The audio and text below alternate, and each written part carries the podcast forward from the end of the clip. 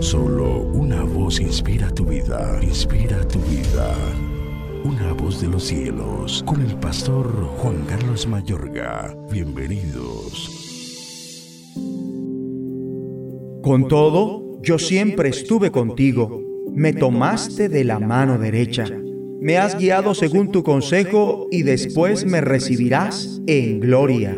¿A quién tengo yo en los cielos sino a ti? Y fuera de ti nada deseo en la tierra. Mi carne y mi corazón desfallecen, mas la roca de mi corazón y mi porción es Dios para siempre. Porque he aquí, los que se alejan de ti perecerán. Tú destruirás a todo aquel que de ti se aparta.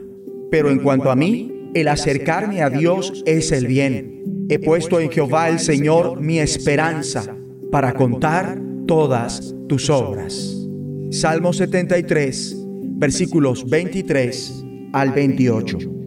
Puede que tú seas un ateo militante, abusivo, blasfemo, una persona llena de rabia y desenfrenada que infringe las reglas establecidas de manera descarada, y por esto seas odiado y temido por quienes te rodean. Aún así, eso no significa que nada te doblegue y cuando esto suceda, te aseguro que invocarás a Dios con tanta humildad que Dios te rescatará y comenzarás una nueva vida. Empezarás a orar y a escudriñar la Biblia, te congregarás y descubrirás tu verdadero propósito. Militarás en él de tal manera que serás como luminar en el mundo.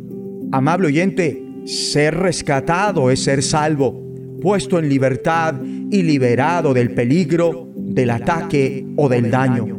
Cristo es ese que te rescata y te lleva a un lugar espacioso. ¿Alguna vez has estado en la cuesta resbaladiza del pecado? En ella la persona está resbalándose cada vez más abajo en una senda por la que de hecho no se quiere andar. De acuerdo a este Salmo 73, el salmista circuló por esta senda, pues dice, en cuanto a mí, por poco se deslizaron mis pies, casi resbalaron mis pasos. Sentí envidia de los arrogantes al ver la prosperidad de esos malvados. Pero cuando te internas en el santuario de Dios, tu óptica cambia totalmente, pues dice el salmista, allí comprendí cuál será el destino de los malvados el arrogante y el malvado son quienes están en terreno resbaladizo.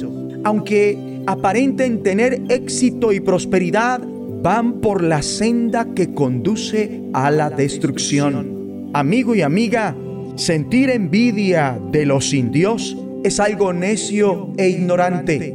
Cuando mira las cosas desde la óptica correcta, te fijas en la forma extraordinaria en la que eres bendecido. No hay nada que se equipare a vivir en una relación con Dios, a experimentar su presencia, conocer su dirección y su fuerza, así como su promesa de llevarte hasta la misma gloria. Estás mucho mejor que los sin Dios, tanto en esta vida como en la venidera. Dios te lleva hasta ese amplio espacio.